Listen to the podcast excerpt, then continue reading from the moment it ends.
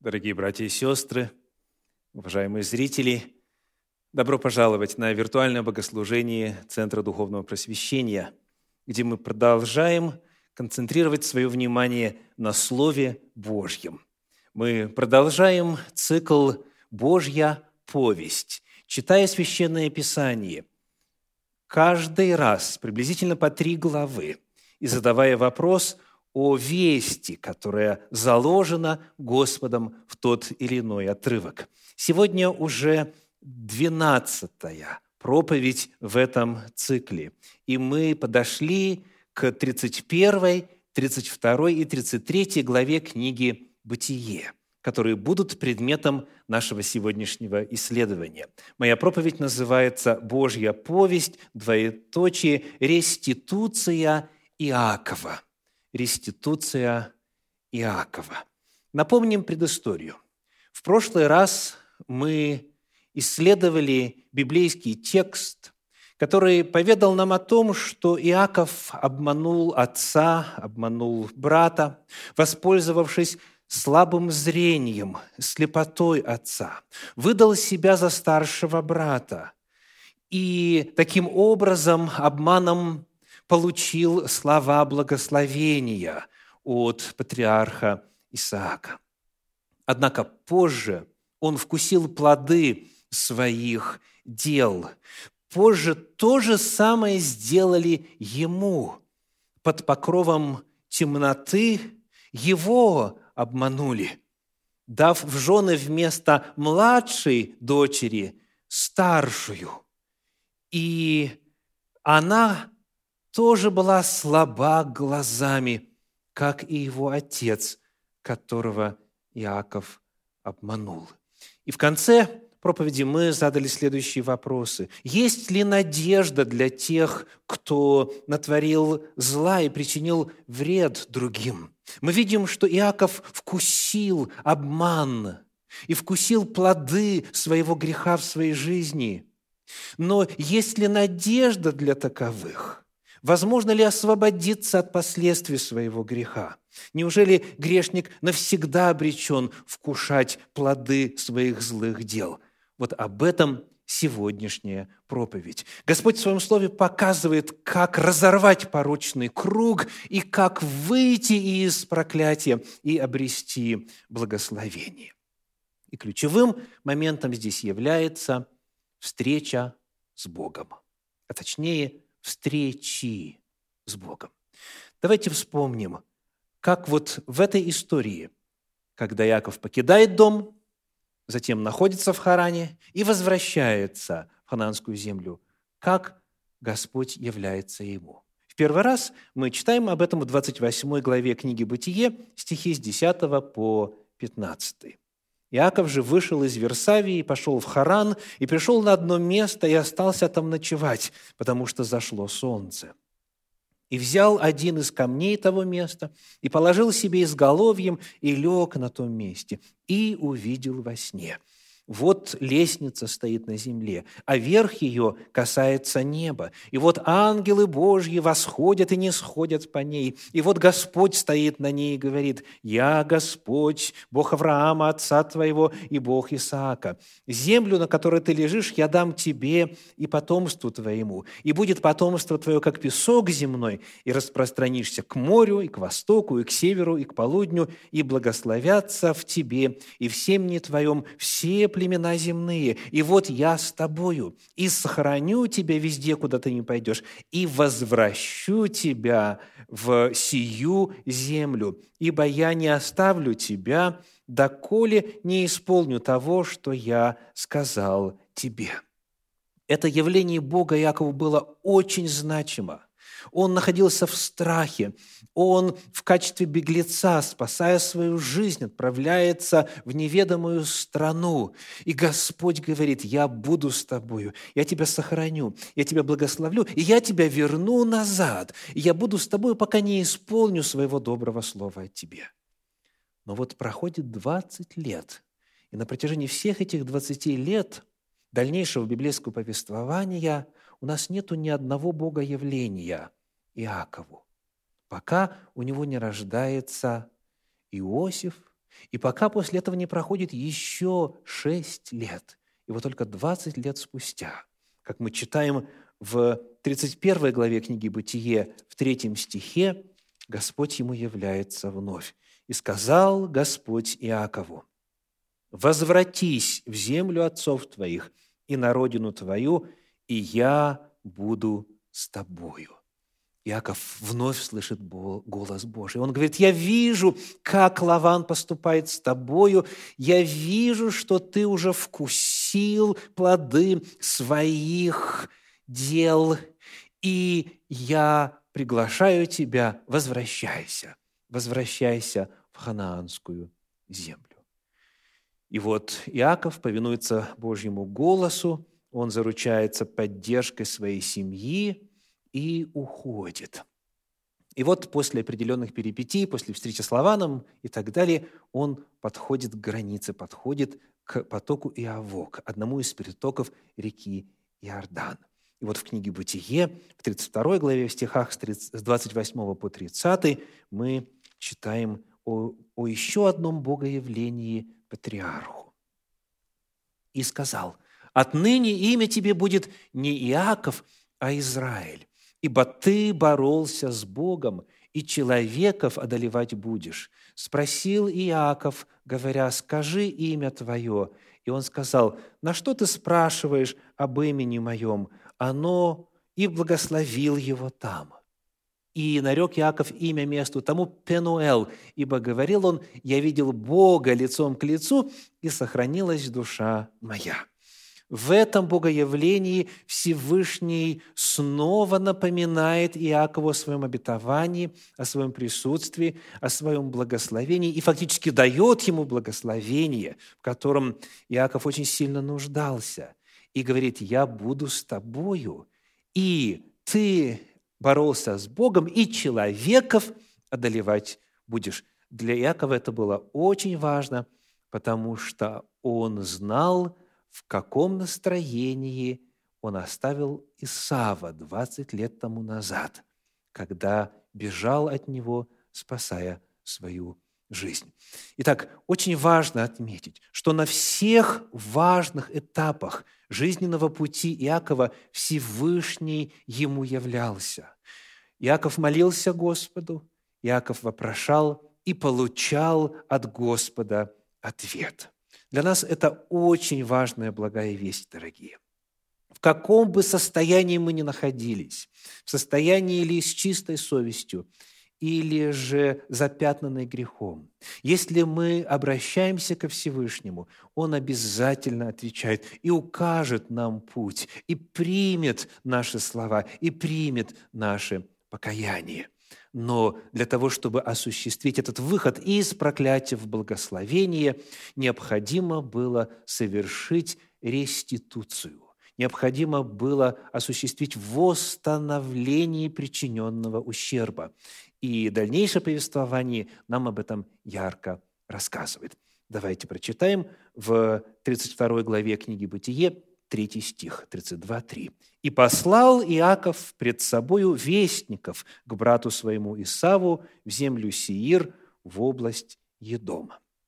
Чтобы нам сориентироваться, где находится в это время Иаков, где он находился и куда послал вестников, то есть где живет брат его Исав, давайте глянем на карту.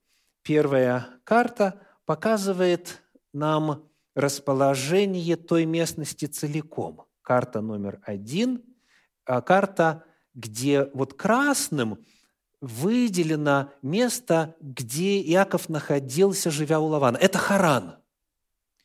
И вот оттуда он осуществляет свое путешествие по плодородному полумесяцу, о чем мы говорили в одной из предыдущих проповедей, и он движется на запад, а потом начинает двигаться на юг – Посмотрите, где находится Израиль. Найдите сейчас своим взглядом Израиль.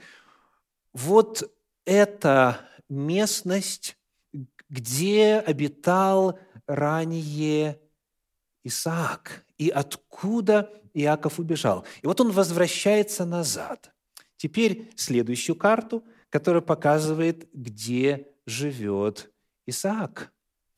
Вот то, что выделено желтым цветом Идумейское царство со столицей в городе Петра, которое сегодня является достопримечательностью в Иордании современной, вот эта местность, где живет Исав. Это южнее Иудеи, южнее даже Бершевы, Версавии по синодальному переводу, откуда Иаков в свое время убежал. То есть, когда Иаков возвращается из Харана в землю ханаанскую, то ему вовсе нет никакой нужды идти южнее и отправляться в туда, на местность Сиир, в Едом, где живет его брат.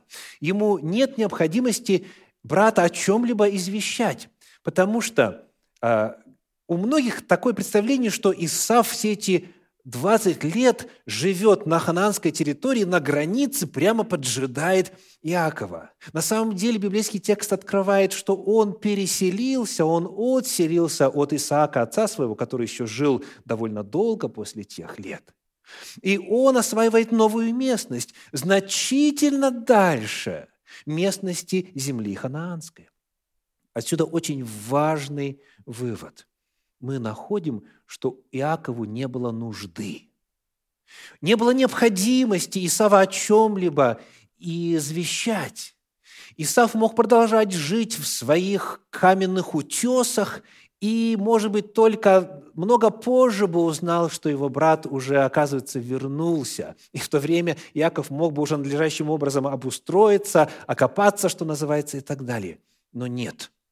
Иаков инициирует, это первое действие по реституции, он инициирует общение с Исавом, он по доброй воле его извещает о том, что возвращается, и он хочет с ним примириться.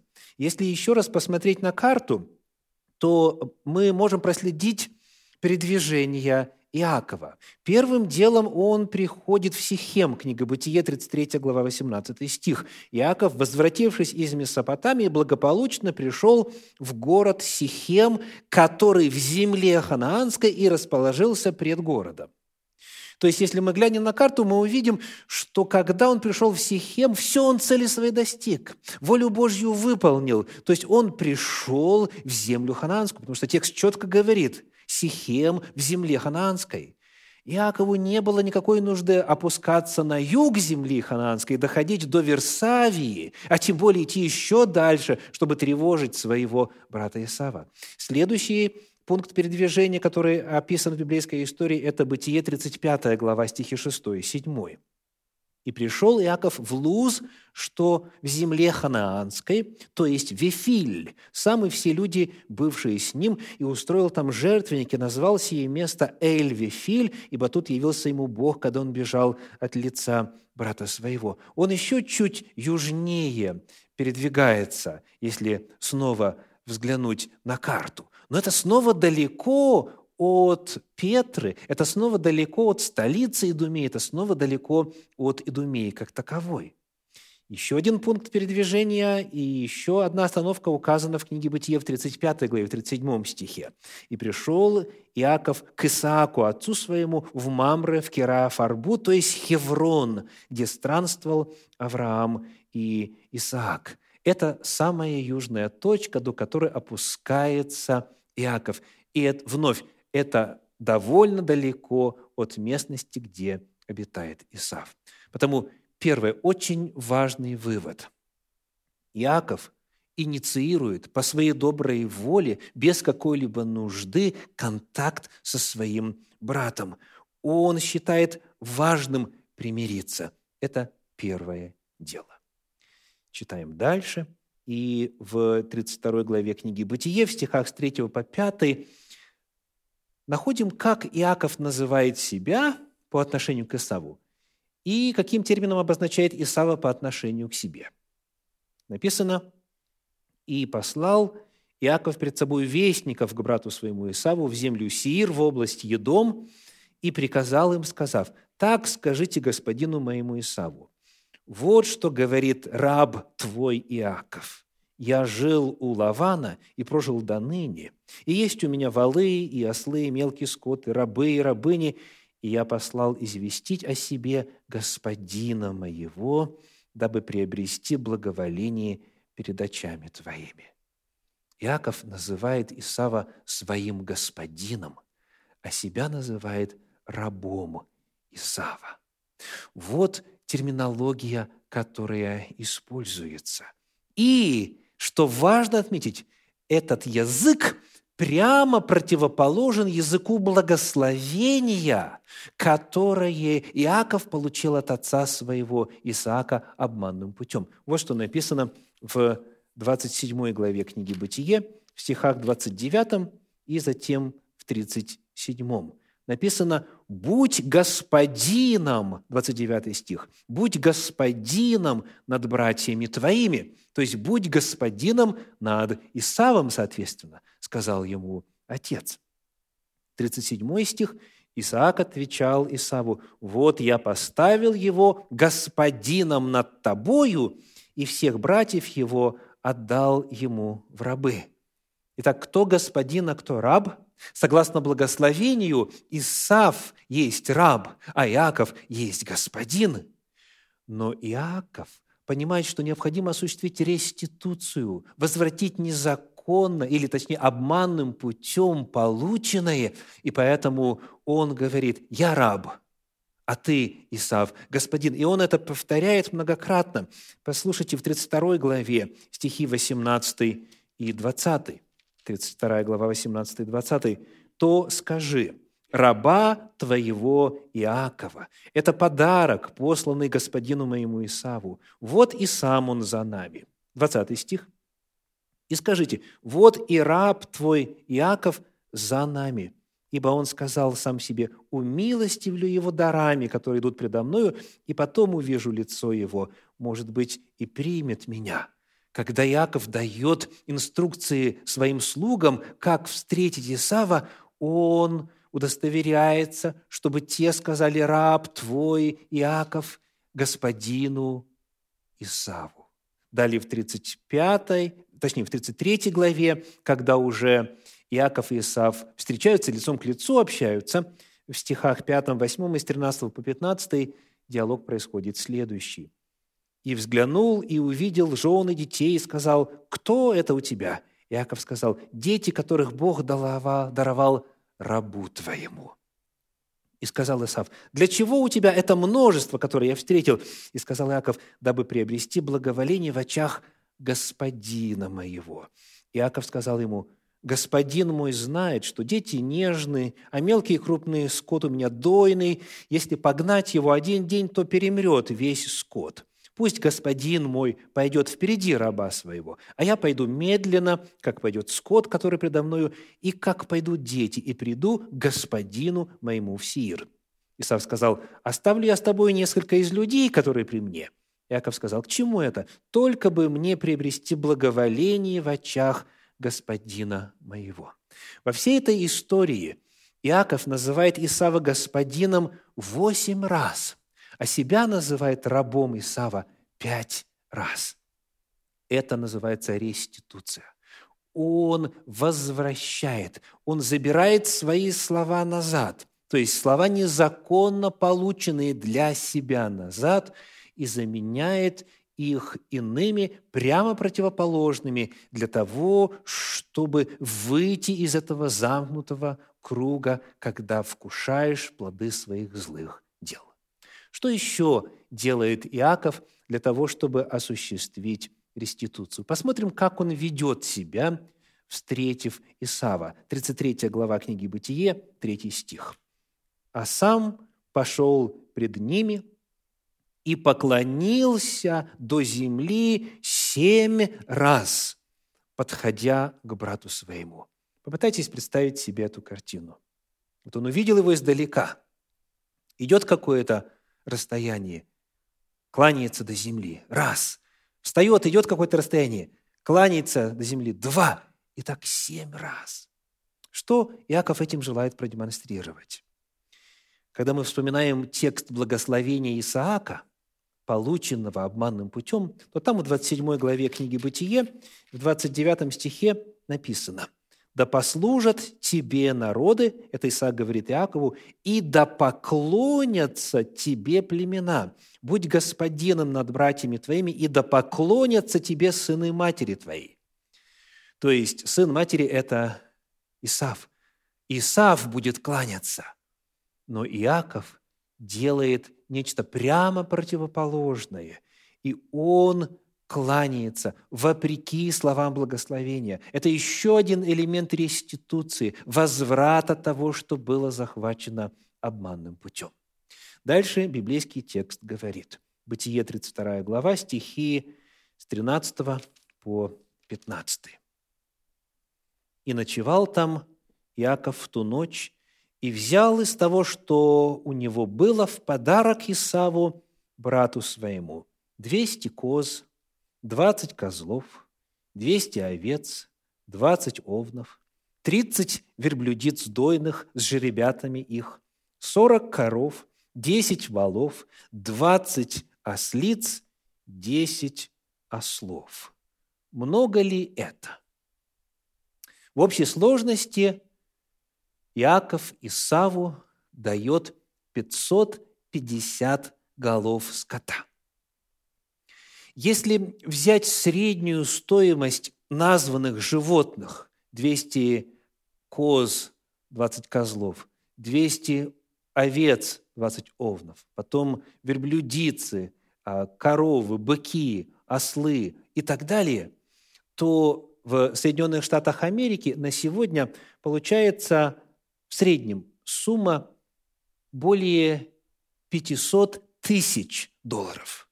То есть этот подарок, чтобы вот сегодня это взять и приобрести, вот эти 550 животных, нужно было бы заплатить более полумиллиона долларов. Это очень крупный дар. Это очень крупное даяние. Но в древности, согласно тому, что мы знаем, это стоило еще больше. Поскольку скот, вот в особенности в том контексте, в той культуре, в той местности, он был основой жизнедеятельности для многих. Некоторые исследователи, пытаясь как-то провести эквивалент, говорят, что один верблюд, он равноценен Мерседесу сегодня. Так вот, представьте, когда мы добавляем всю эту информацию – какой стоимости было то, что Иаков дал Исааку. И здесь важно отметить следующее. То, как Иаков обозначает это даяние, какими словами он его описывает. 33 глава книги «Бытие», стихи с 8 по 11. «И сказал Исав, для чего у тебя это множество, которое я встретил? И сказал Иаков, дабы приобрести благоволение в очах господина моего. Исав сказал, у меня много, брат мой, пусть будет твое у тебя. Иаков сказал, нет, если я приобрел благоволение в очах твоих, прими дар мой от руки моей, ибо я увидел лицо твое, как бы кто увидел лицо Божие. И ты был благосклонен ко мне. Прими благословение мое, которое я принес тебе, потому что Бог даровал мне, и есть у меня все, и упросил его, и тот взял». Обратили ли вы внимание, какой термин использует Иаков, описывая все, что дал Исаву? «Прими благословение, говорит он. И это тот же самый термин, который фигурирует в истории благословения Иакова, полученного обманным путем. Причем даже в той же словарной форме. Вот где это слово встречается перед этим. Вот в последний раз в библейском повествовании, когда слово «благословение» мы встречали, оно было именно в истории 27 главы книги «Бытие». Прочитаем стихи 35 и 36. Но он сказал, то есть это Исаак говорит, «Брат твой пришел с хитростью и взял благословение твое». И сказал, Не потому ли дано ему имя Иаков, это говорит Исав, что он запнул меня уже два раза. Он взял первородство мое, и вот теперь взял благословение мое. И еще сказал, неужели ты не оставил мне благословения? Иаков использует то же самое слово. То, что он присвоил себе, он возвращает Исаву. Он осуществляет реституцию, восстановление причиненного урона и в материальном отношении также. Но это лишь история двух братьев. Это лишь частный случай. Как к ней относиться к этой истории? И как нам быть сегодня, когда, возможно, кто-то из нас доселе несет вину за содеяние зла кому-либо из людей вокруг, кому-либо из наших ближних. Является ли эта история моделью для нас? Каковы Божьи законы безотносительно к частностям жизни патриарха? Как Библия описывает, что надо делать? Посмотрим на книгу Левит, э, шестую главу, первые шесть стихов. Левит 6, с 1 по 6. «И сказал Господь Моисею, говоря, «Если кто согрешит и сделает преступление пред Богом и запрется пред ближним своим в том, что ему поручено, или у него положено, или им похищено – или обманет ближнего своего, или найдет потерянное и запрется в том, и поклянется ложно в чем-нибудь, что люди делают и тем грешат, то, согрешив и сделавшись виновным, он должен возвратить похищенное, что похитил, или отнятое, что отнял, или порученное, что ему поручено, или потерянное, что он нашел. Или если он в чем поклялся ложно, то должен отдать сполна, и приложить к тому пятую долю и отдать тому, кому принадлежит, в день приношения жертвы повинности. И за вину свою пусть принесет Господу к священнику в жертву повинности из стада овец овна без порока по оценке твоей. Не только Иаков знал, что надо сделать, чтобы заменить проклятие благословением. Сам Господь в своем законе, в своей Торе говорит, что если кто погрешит против ближнего и что-то присвоит себе незаконным образом, он должен восстановить, он должен произвести реституцию, он должен отдать и прибавить к тому пятую часть. Прежде нежели пойдет к святилищу, чтобы принести за свой грех жертву. Вначале отдаешь, а потом приносишь овна во искупление греха. В книге «Числа» эта тема поднимается снова, пятая глава, стихи с 5 по 7.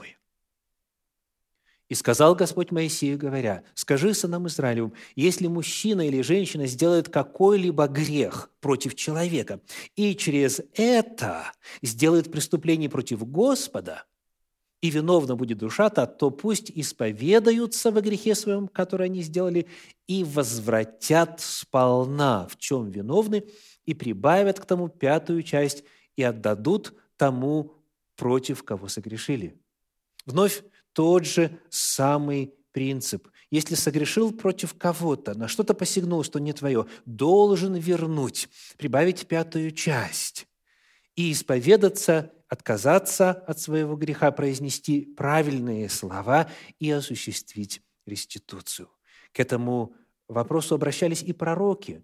Например, пророк Иезекииль в 33 главе своей книги в стихах 14 и 15 пишет – а когда скажу беззаконнику, ты смертью умрешь, и он обратится от грехов своих и будет творить суд и правду, если этот беззаконник возвратит залог, за похищенное заплатит, будет ходить по законам жизни, не делая ничего худого, то он будет жив, не умрет. И пророки вторят Торе Господней, закону Моисееву, Божьим заповедям и говорят, что путь жизни, он возможен тогда, когда человек за похищенное заплатит, возвратит, произведет реституцию. Но некоторые скажут, это все было в Ветхом Завете. Это все было для евреев, и нас это не касается. У нас все просто. Пришел в церковь, поверил в Иисуса, исповедовал себя грешником, окунулся в воду, то есть окрестился, присоединился к церкви, и все, все грехи твои прошлые сразу аннулируются, и все долги твои сразу списаны. Отдавать еще, восстанавливать, какую-то реституцию, что-то заглаживать. Зачем? У нас благодать, полагают многие. Давайте для таковых вспомним слова Иисуса. Евангелие от Матфея – 5 глава, стихи 23 и 24. Матфея 5 глава, стихи 23 и 24. Итак, если ты принесешь дар твой к жертвеннику, то есть жертву принесешь к жертвеннику, и там вспомнишь, что брат твой имеет что-нибудь против тебя, оставь там дар твой пред жертвенником, и пойди прежде примирись с братом твоим, и тогда приди и принеси дар твой». Иисус Христос здесь повторяет слова Торы. Если ты хочешь получить прощение у Господа, вначале заручись примирением с ближним. Если брат твой имеет что-то против тебя, то есть ты согрешил против него, тебе необходимо попросить прощения, необходимо осуществить реституцию, и потом только приходи к Господу. Апостольские послания к этой теме возвращаются несколько раз, продолжая учить тому же самому. Необходимо вернуть. Невозможно сказать «я люблю Бога», а в отношении ближнего совершать грехи. Нет, примирись с ближним, потому что невозможно любить Бога, которого не видишь, если не любишь ближнего, которого видишь, пишет Иоанн в одном из своих посланий. Тот же самый принцип. Получение прощения от Бога, оно обусловлено, оно зависит от примирения с ближним, и иного обходного пути нет. Итак, сегодня наша проповедь называется «Божья повесть, двоеточие, реституция Иакова». Вот главные уроки, которые мы нашли для себя сегодня. Необходимо проявить инициативу по осуществлению реституции – Вместо того, чтобы, наоборот, увеличивать дистанцию и убегать, если завидел человека, которому ты что-то должен. Прояви инициативу и осуществи это. Нужно взять свои слова назад и заменить их верными, если речь идет о неправильно сказанных словах, о неверных словах. Необходимо возместить урон ближнему. И иного пути заглаживания греха перед ближним – в Библии не открыто. Это очень и очень серьезно. Есть ли у вас вина перед ближним, еще не заглаженная, за которую вы еще не получили прощения от Господа, потому что не попросили прощения у ближнего, не вернули ему его урон, не возместили. Я призываю вас, воспользуйтесь Божьим путем, который Он открыл в Своем Слове, в Своей повести. Агнец Божий, Иисус Христос уже пришел в этот мир и взял на себя грехи всего мира, и ваши грехи также. И в том числе грехи наши, совершенные против ближних. И на этом основании, на основании уже принесенной жертвы, мы можем инициировать процесс реституции, связаться с ближним, попросить прощения, взять свои слова назад, вернуть то, что было причинено в качестве урона, приложить пятую долю, и тогда жертва Иисуса Христа очистит нас от всякого греха. Да благословит вас Господь.